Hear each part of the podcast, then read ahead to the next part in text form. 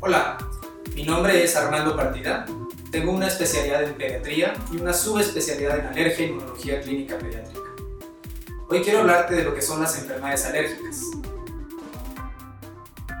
Bien, entendemos estas enfermedades como una respuesta de nuestro sistema inmune o nuestras defensas en contra de sustancias que están en el medio ambiente y que por sí resultan inofensivas. Sin embargo, el sistema inmune de los sujetos alérgicos se confunde y genera una respuesta exagerada y anormal ante la exposición de estos alérgenos.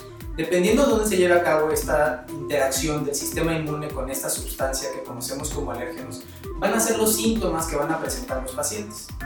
Si la partícula está suspendida en el aire y entra en contacto con nuestros ojos, lo más probable que observemos es una irritación del ojo o bien lagrimeo o a lo mejor comezón en el ojo.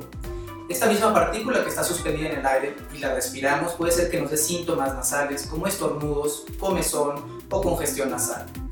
Si esa partícula es lo suficientemente pequeña y la podemos respirar y que llegue a nuestros pulmones, esto puede asociarse con tos, dificultad para respirar o el silbido de pecho. lado, si el sujeto es alérgico a un alimento, cada vez que consume este alimento puede desarrollar síntomas gastrointestinales como dolor, vómito o diarrea.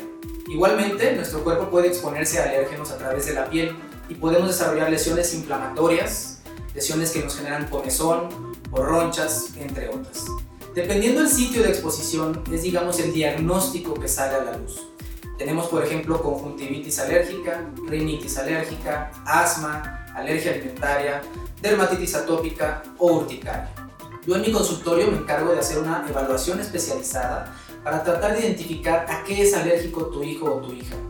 Idealmente, tratar de dar un tratamiento específico que permita resolver los síntomas y disminuir el riesgo a futuras exacerbaciones. Si tú sospechas que tu hijo o tu hija tiene alguna de estas enfermedades, no dudes en llamarnos. En Healthy Kids Polanco estamos para ayudarte.